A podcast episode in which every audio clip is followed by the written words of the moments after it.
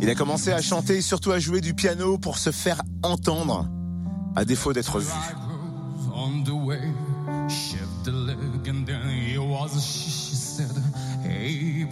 Et à la fin de ses études hôtelières, il est parti vivre dans un petit village d'Angleterre où il est devenu serveur et sommelier. Ah bah c'est fait un point commun avec toi et lui. Sommelier. Ah, je croyais que je voulais dire l'Angleterre.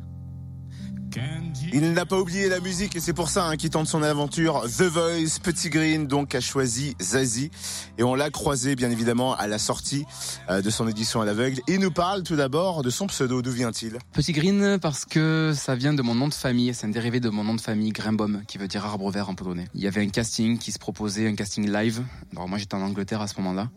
Et quand j'ai vu que le casting était live, donc ça me permettrait de jouer devant beaucoup de gens, devant je crois qu'il y avait à peu près 4000 personnes ce soir-là. Euh, j'ai envoyé une vidéo aussi, aussi simplement que ça. C'est une amie, euh, une amie violoniste qui m'a fortement conseillé, qui m'a fortement poussé à, m'inscrire.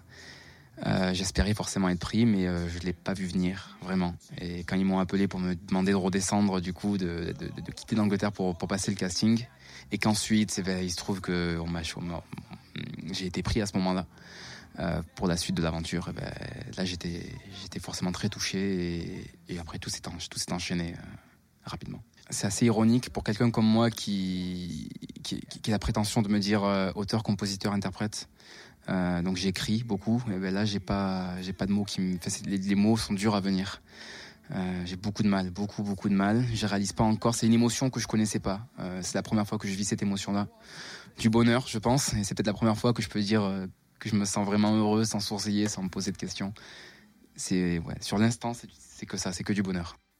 Et c'est vrai qu'on le disait, il a fait plein de petits boulots avant de se lancer dans cette aventure The Voice, avant de chanter. Il nous explique tout ce qu'il a fait. J'ai pas envie de dire que que, que, que je veux plus revenir au, au, passé, puisque puisque tout peut tout, tout peut très bien se passer. Et justement, enfin, on n'est pas on n'est pas à l'abri que ça s'arrête du jour au lendemain même si c'est très fort aujourd'hui ce que je vis et donc je vais vraiment en profiter ce soir et pendant les jours à venir euh, si je peux prendre un peu de distance encore là euh, à, vif euh, je, je, pense que c'est aussi dangereux de, de, de, de, se croire intouchable. Donc, je pense, donc euh, voilà, moi j'ai travaillé très jeune dans la vie. J'ai fait plein de petits, des, des petits boulots au début. Euh, donc j'ai fait de la manutention, j'ai fait, j'ai fait, j'ai fait, fait, pas mal de choses.